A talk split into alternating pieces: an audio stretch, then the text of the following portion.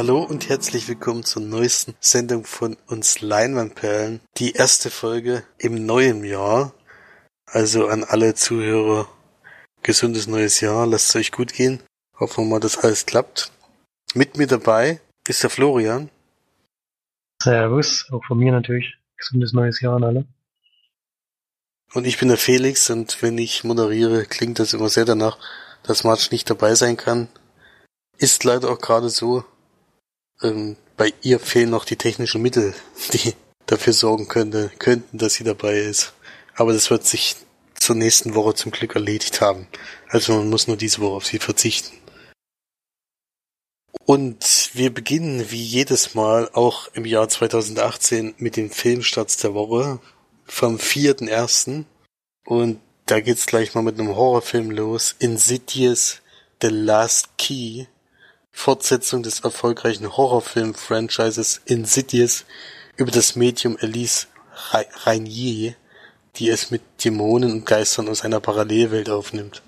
Also die ersten drei Teile kann man auf jeden Fall gucken. Ich denke mal, der vierte gehört auch dazu, aber was besonders Neues sollte man sich, glaube ich, nicht mehr erwarten. Das sieht schon sehr ähnlich aus wie das, was wir alles schon gesehen haben. Dann The Greatest Showman, Musical mit Hugh Jackman als legendärer Showmaster, P.T. Barn Barnum, der als Mitbegründer des amerikanischen Showbusiness gilt.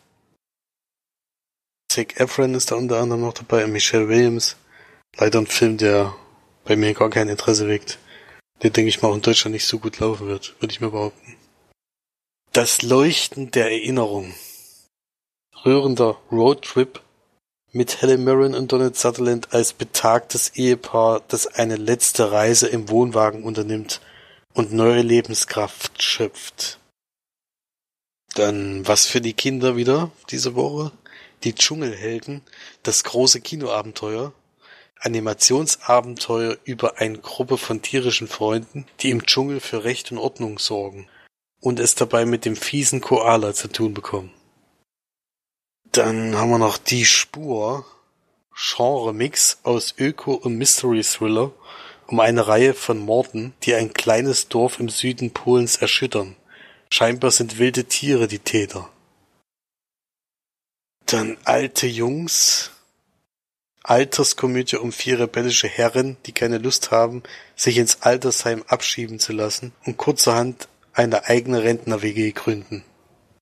Lux, Krieger des Lichts. Drama über den Real-Life-Superhelden Lux, der von geldgierigen TV-Produzenten zum Medienstar gemacht werden soll und bald selbst ein Bösewicht ist. Dann haben wir noch Asphyxia, Schwarz-Weiß-Psychothriller um eine Pflegerin in einer psychiatrisch, psychiatrischen Klinik in Teheran, die den mysteriösen Fall einer neurotischen Frau übernimmt.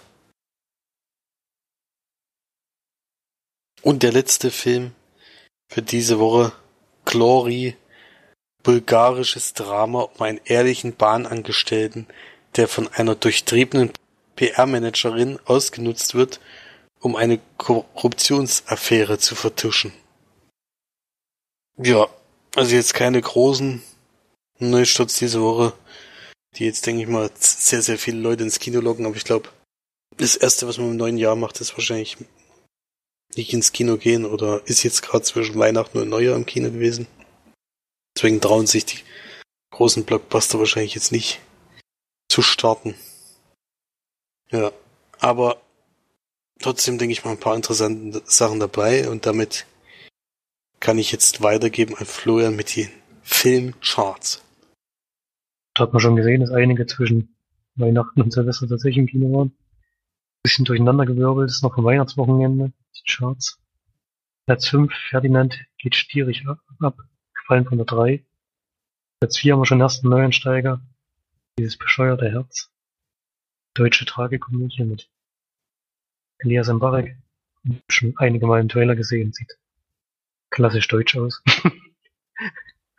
ähm, aber ein bisschen vielleicht auch mit dem Auge. Vielleicht berührt einen die Geschichte doch ein wenig. Weiß ich nicht, kann ich nicht einschätzen. Auf der 3, Pitch Perfect 3. doch nochmal einige Leute ins Kino gelockt.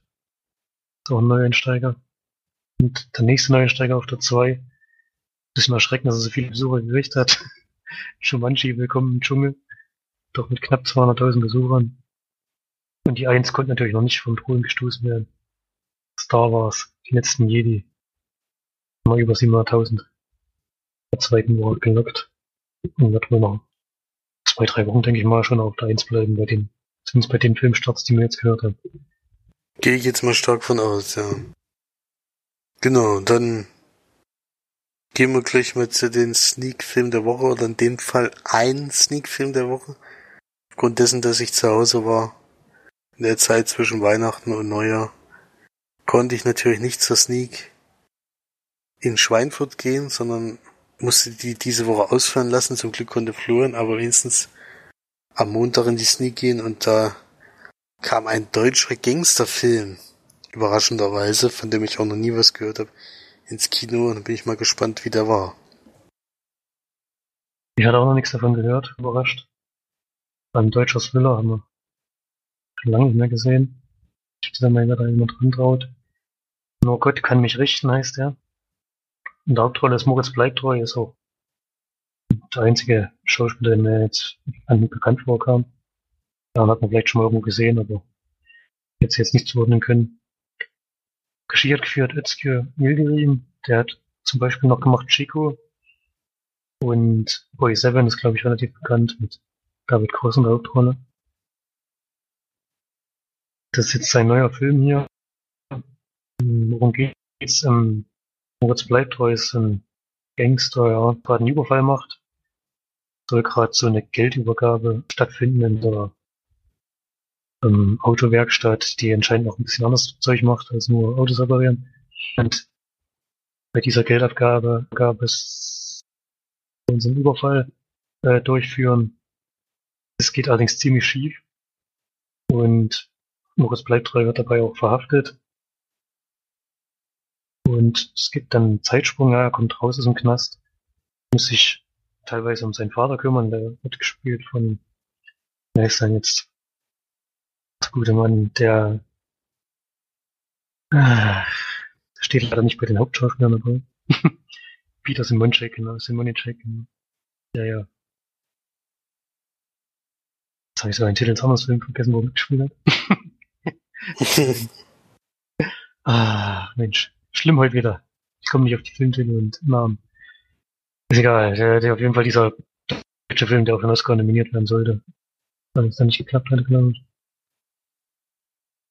Ist egal. auf jeden Fall spielt er den Vater, der ist. Das Leben der anderen? Nee. Nee. Der ist ja schon gestorben, leider, der Hauptdarsteller dort. So, hm. Ähm, na, wo er hier sich immer verkleidet und seine Tochter. Da. Ach so, äh. Toni da war ein Erdmann. Jahr her. Ich komme nicht drauf. Toni Erdmann. genau, Toni Erdmann. Danke. Da hat er die Hauptrolle gespielt. Hat aber hier eine kleine Rolle, ja. Er ist ein bisschen dement und ähm, Moritz Bleibtreu muss sich um ihn kümmern. Und sein Bruder hat sich so ein bisschen von der Familie abgewandt und will den Vater auch nicht mehr besuchen, obwohl der jetzt, jetzt inzwischen wirklich nicht mehr gut geht. Und deswegen bleibt das alles ein bisschen an ihm hängen. Das nimmt ihn relativ sehr mit. Und es ist halt so, dass er noch nicht ganz raus ist aus diesem Klientel. Geht ein bisschen immer um Drogen und ein bisschen um ja, Überfälle. Da rutscht er noch noch ein bisschen rein und wird dann auch immer tiefer da rein verstrickt und kommt nicht so richtig aus seiner alten Umgebung raus, obwohl er eigentlich damit nichts mehr zu tun haben wollte, nachdem er aus dem Knast rauskam. Aber wie es halt immer so ist, als Ex-Knack in Arbeit zu finden, ist es halt auch nicht so einfach. Und er kann wahrscheinlich auch nicht so viel. außer das, was er halt früher gemacht hat. Und ja, es ist dann im Endeffekt doch ein sehr, sehr düsterer Thriller, der ich finde ziemlich konsequent ist, also ist schon sehr hart an manchen Stellen. Hätte ich so auch nicht erwartet. Es ist dann noch eine Polizistin im Spiel, die, die diese Bande, in der mit drin ist, halt immer die ganze Zeit verfolgt. Sie versucht, die Ding best zu machen und es klappt aber auch nicht alles so ganz einfach. Also es geht teilweise ein bisschen von normalem Strickmuster weg. was, was ich gut fand. Aber insgesamt ist es doch ein sehr, sehr klassischer Thriller, der sich jetzt nicht ganz so viel getraut hat, leider. Ähm, ich ein bisschen schade, aber ich fand es auf mutig, dass es mal wieder so einen Film gibt in Deutschland, der auch ins Kino kommt. Wenn man jetzt unbedingt Kino sehen muss, das würde ich jetzt nicht unbedingt behaupten. Also es ist, ist schon ein Fernsehfilm, der jetzt mal fürs Kino produziert wurde, aber aktiv da reingehen muss man nicht, kann man wahrscheinlich warten, bis er dann mal woanders läuft. Aber war er dann doch zu ähm, nach wie gesagt, relativ harten Geschichte, die ich gut gefallen hat, auch bis zum Ende ähm, ziemlich heftig erzählt. Also kann man, kann man schon mal anschauen. Und bin auch über dem Durchschnitt wird so sechs von zehn Leinwandhallen geben. Da werde ich noch nie was von dem Film gehört hatte, war es nicht wirklich okay. Ähm, kann man machen. Ja, würde mich auf jeden Fall auch interessieren. Moritz bleibt treu, gucke ich ja eh eigentlich immer ganz gerne in solchen Gangsterfilmen. Ist immer auch sehr gut aufgehoben, finde ich, weil er schon so eine Art, so ein Charakterdarsteller eben ist, der gut Gangster spielen kann. Auch auf lustige Weise zum Glück, das hat man auch gehabt. Und ja, das ist in dem Film jetzt halt gar nicht. Also, nee, das, das, das sah im Trailer auch nicht danach aus. Ja. Nee. Ist halt so, dass der in Frank, der spielt in Frankfurt und so ein bisschen in diesem Milieu, also Dialoge sind manchmal schon ein bisschen zu ertragen. sind halt wirklich so ein, ja, halt so ein dummes Gelaber, kann man, so muss man sagen, oder so. Und dann noch die Geschichte mit seinem Bruder, der eine Freundin hat. Und, ja, es gibt schon so, ein paar Nebenstränge, die hätte die wir ruhig weglassen können oder ein bisschen länger erzählen können. Aber insgesamt war es ganz okay. Gibt da noch eine Nebengeschichte, die mir gut gefallen hat, die, die will ich aber noch nicht verraten, weil ich ja, wie gesagt, von dem Film auch noch gar nichts gehört hatte. Und das auch nicht wusste. Deswegen will ich da noch gar nichts zu sagen. Hat was mit der Polizistin zu tun. So weit können wir es vielleicht. Dann weiß, glaube ich, jeder, welche Geschichte ich meine. Mhm. Ja, hätte ich auch in der Sneak auf jeden Fall genommen. Also man nimmt das sowieso als in der Sneak, man kann es ja nicht aussuchen, aber ja, läuft, angeguckt. läuft das am 25. Januar an, also es kann schon noch kommen. Kann schon noch kommen. Ich weiß leider nicht, was letzte Woche in Schweinfurt kam. Vielleicht lief er auch schon. Falls nicht, gibt's ja dann doch noch ein paar Möglichkeiten, dass ich den sehen werde. Ja. Wie gesagt, ich konnte leider nicht zur Sneak und bin aber dann trotzdem noch mal im Kino gewesen. Allerdings in einem Film, den wir hier schon besprochen haben, den ich auch selber schon gesehen habe. Ich wollte aber noch ein zweites Mal gucken, nämlich Star Wars Die letzten Jedi. Hab den diesmal auch in 2D zum Glück sehen können, was, was ich sehr entspannt fand. Und natürlich, dass es nicht um 0 Uhr 1 war, das war auch entspannt. Und konnte das jetzt einfach nochmal noch mal genauer hinsehen, was, was man vielleicht beim ersten Mal verpasst hat. Und ja, ich finde es immer noch sehr angenehm, diesen Film zu gucken. Bin aber immer noch der Meinung, dass er schwächer ist als der letzte Teil. Dass dies, dieser Mittelteil wirklich äh, zu lang einfach war und deswegen diesen Film enorm streckt. Das ist mir dann doch diesmal aufgefallen. Aber ich habe ihn trotzdem sehr gerne geguckt und es ist eindeutig ein Film fürs Kino. Also da sollte man nicht warten, bis der auf Blu-ray rauskommt oder sowas. Das kommt zu Hause niemals so rüber wie im Kino. Ich hatte auch jetzt mal zum ersten Mal in dem Fall einen Saal, in dem Dolby Atmos sozusagen genutzt wurde, was was wirklich schon, also vielleicht ein bisschen zu laut war, fand ich insgesamt, aber schon ein neues Sounderlebnis ist und was zu Star Wars einfach auch sehr gut gepasst hat. Und da macht das schon großen Spaß, das nochmal zu gucken. Das, denke ich mal, kann man zu Hause auf die Art und Weise nicht erleben. Deswegen immer noch ein schöner Film. Und unser Vater war noch mit dabei, der eigentlich nicht so mega Fan ist von langen Filmen und vor allen Dingen, ich wusste gar nicht, dass er so Science-Fiction-Märchen überhaupt mag, aber er kannte, wie gesagt, die alten Teile schon. Dem hat auch der neue gut gefallen. Und er hat sich, er hat sehr viel gelacht und hat auch gesagt, dass er ihn sehr spannend fand und die Zeit hat ihn wohl gar nicht gestört. Das war fand ich schon sehr überraschend. Das ist immer ein gutes Zeichen für den Film. Und ja, die Punktzahl bleibt da dieselbe, also es sind immer noch acht von zehn Leinwandperlen. Und dann können wir gleich zu den Filmen gehen, die wir zu Hause gesehen haben. Und die Weihnachtszeit rum, wenn die Familie zusammenkommt und wenn vor allem neue Leute dazukommen, die die viele Familienfilme, die man ja immer mal zusammen guckt, eben noch nicht gesehen haben, dann guckt man eben die Filme, die man schon kennt und die wir hier auch schon besprochen haben. Deswegen kann jetzt Florian gar nicht mehr so wahnsinnig viel weiter, äh, weil er nur Filme wiederholt geguckt hat meistens. Ich habe mir es noch geschafft, noch zwei Filme zu sehen, die wir noch nicht besprochen haben, die ich selber persönlich auch noch gar nicht kannte. Und einmal geht's da um Zatura, ein Abenteuer im Weltraum. Wir hatten ja letztens schon über Jumanji und Jumanji im Willkommen im Dschungel gesprochen. Ähm, das ist jetzt keine offizielle Fortsetzung, aber von der Story her schon sehr, sehr ähnlich. Äh, der Arbeitstitel des Films war auch mal Jumanji 2.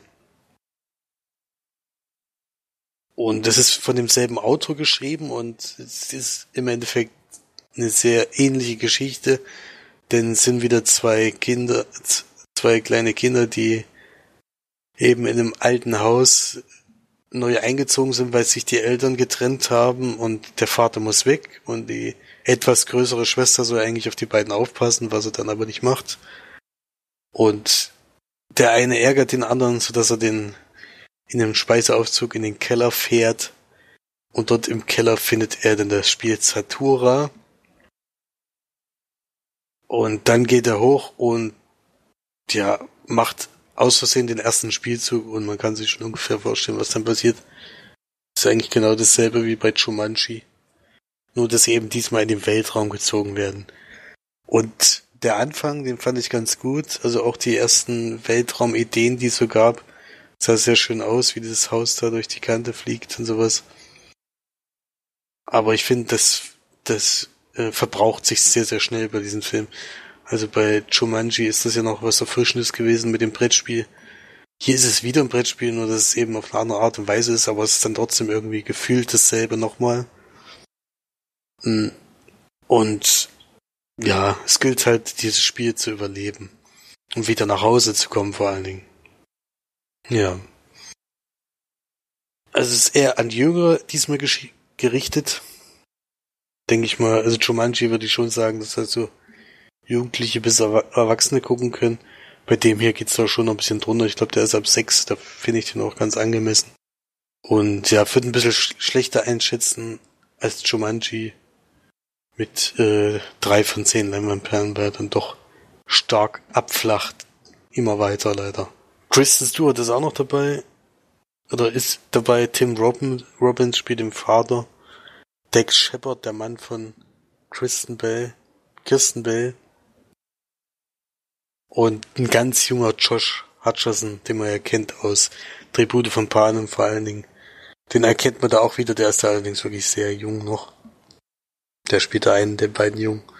Also von Schauspielern her kann man eigentlich nicht viel meckern, es ist halt nur einfach die Story ist sehr einfallslos und dann doch eben wieder dasselbe. Wie Jumanji. Ja. Hm, kenne ich noch nicht, ich hatte auch noch gar nicht davon gehört. Ich wusste auch gar nicht, dass Jumanji eine Fortsetzung bekommen sollte, beziehungsweise ein anderes Buch, glaube ich, von der gleichen Autor. Ja. Gar nicht davon gehört, ja. John Favreau hat den Film auch gemacht. Das ist ja nur wirklich ein Name, den man schon oft gehört hat. Wo man auch also er hat zum Beispiel das Dschungelbuch gemacht zuletzt. Die Neuverfilmung. Oder die beiden Iron Man Filme. War schon sehr überrascht, dass er dann so einen Kinderfilm gemacht hat, aber. Ja, vielleicht ja. der Anfang von seiner Regisseurkarriere, ich weiß gar nicht. Wie lange er schon. Es ist sein dritter Film. Naja, ist ja schon. Ist schon noch ziemlich am Anfang, ja. Aber er hat jetzt als Regisseur auch noch nicht so wahnsinnig viele Filme gemacht. Er ist ja vor allen Dingen als Schauspieler oft vertreten. Muss man auch sagen. Ja. Gut. Dann war das das zu dem Film. Jetzt hattest du ja nur noch alles eine Frage der Zeit geguckt, ne? genau, wir haben das schon besprochen. Schon zweimal oder dreimal, nicht mehr. Den haben wir schon mehrfach Aber- besprochen, auch schon mehrfach Jemand- empfohlen. Eine Empfehlung, genau. Und ich schätze mal, ja, du würdest ihn auch wieder empfehlen. Er hat sich nicht verschlechtert. Das Ja. Im Gegenteil, ich hatte ihn das erste Mal das Sneak. Und es ist für mich jetzt kein prädestinierter Sneak-Film, da war es wirklich sehr, sehr unruhig. Ich habe den da nicht als so gut empfunden wie dann im Heimkino und beim zweiten Mal im Heimkino. Hat sich der halt viel besserer Eindruck jetzt nochmal bestätigt. Ein sehr, sehr, ein Film mit einer sehr, sehr schönen Stimmung vor allem. Ganz tollen Schauspielern. Einer schönen und auch interessanten Geschichte. Also der macht schon wirklich Spaß. Wer den noch nicht kennt, wirklich eine romantische Komödie, die man in dem Fall wirklich empfehlen will. Ist ja nicht so viel.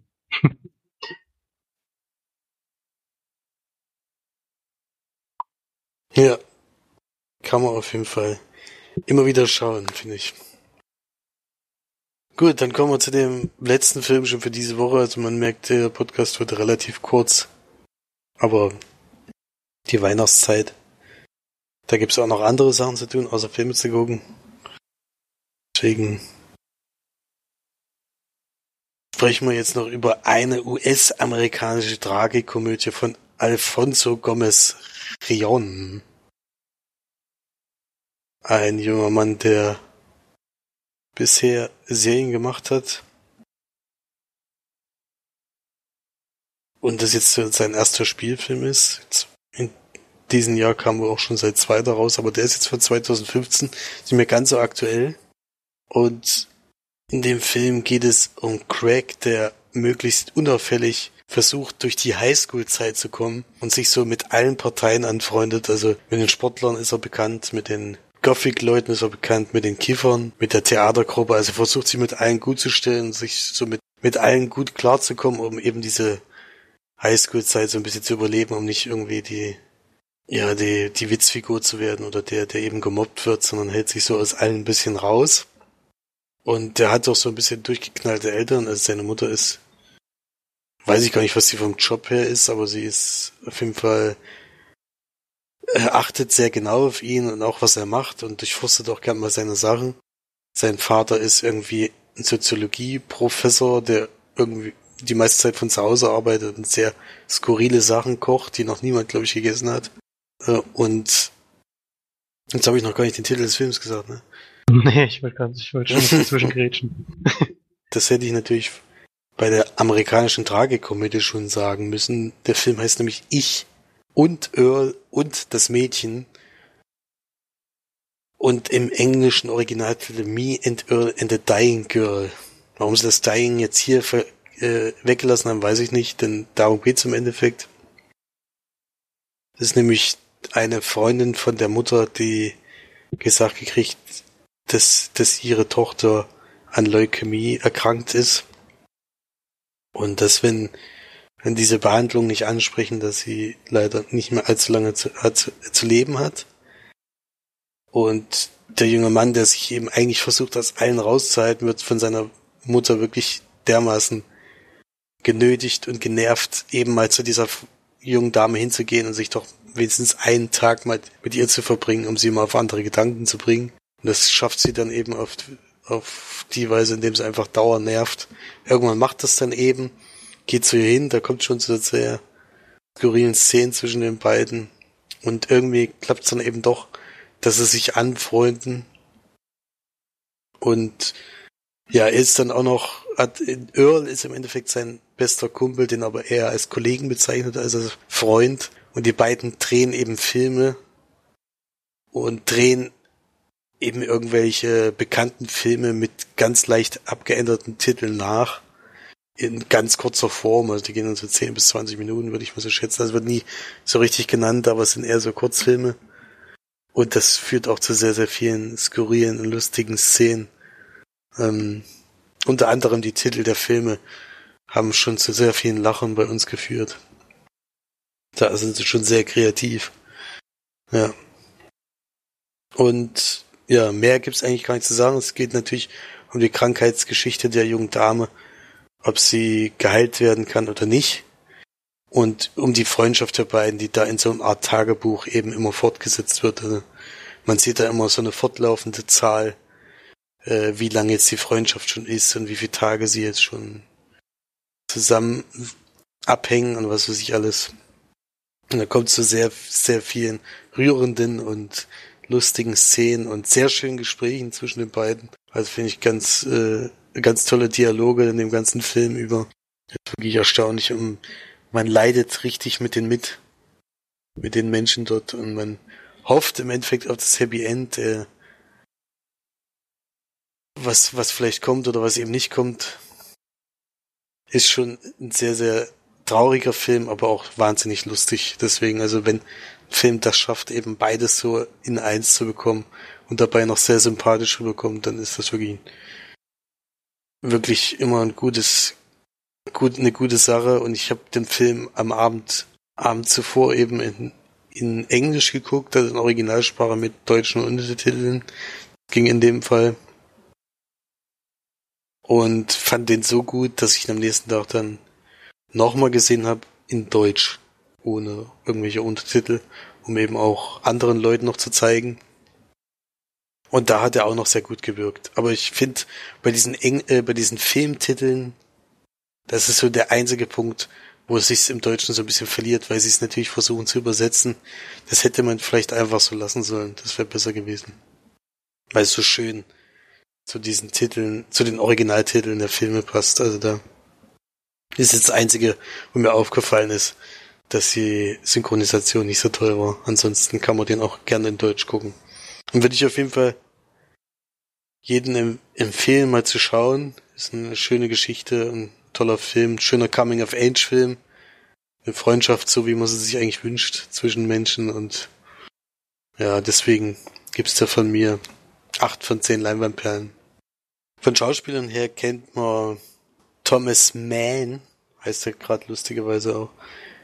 Den habe ich auch schon öfters gesehen, unter anderem zuletzt bei Kong Skull Island, wohl am bekanntesten aus Project X. Damals dieser Found Footage Party Film. Das ist ja eher nichts für mich gewesen, aber sonst spielt er schon in mehreren kleineren Sachen mit, aber das ist jetzt so das erste Mal, dass er mir so richtig herausgestochen hat oder mir so richtig gut gefallen hat. Und der Rest, ja, sind alles bekannte Gesichter. Der John Berntal, ich nenne den immer John Berntal, der bestimmt, wird gar, garantiert anders ausgesprochen. Aber das ist ja der, der in den ersten zwei Staffeln Walking Dead mitgespielt hat. Oder eben jetzt bei Netflix den Punisher spielt. Der hat da auch eine sehr witzige Rolle als Lehrer an dieser Highschool. Man sieht ja, wie ungefähr der, also man weiß ja, wie ungefähr der aussieht. Und er benimmt sich auch so wie in anderen Sachen. Das ist schon, führt auch zu mehreren lustigen Szenen. Ja. Genau.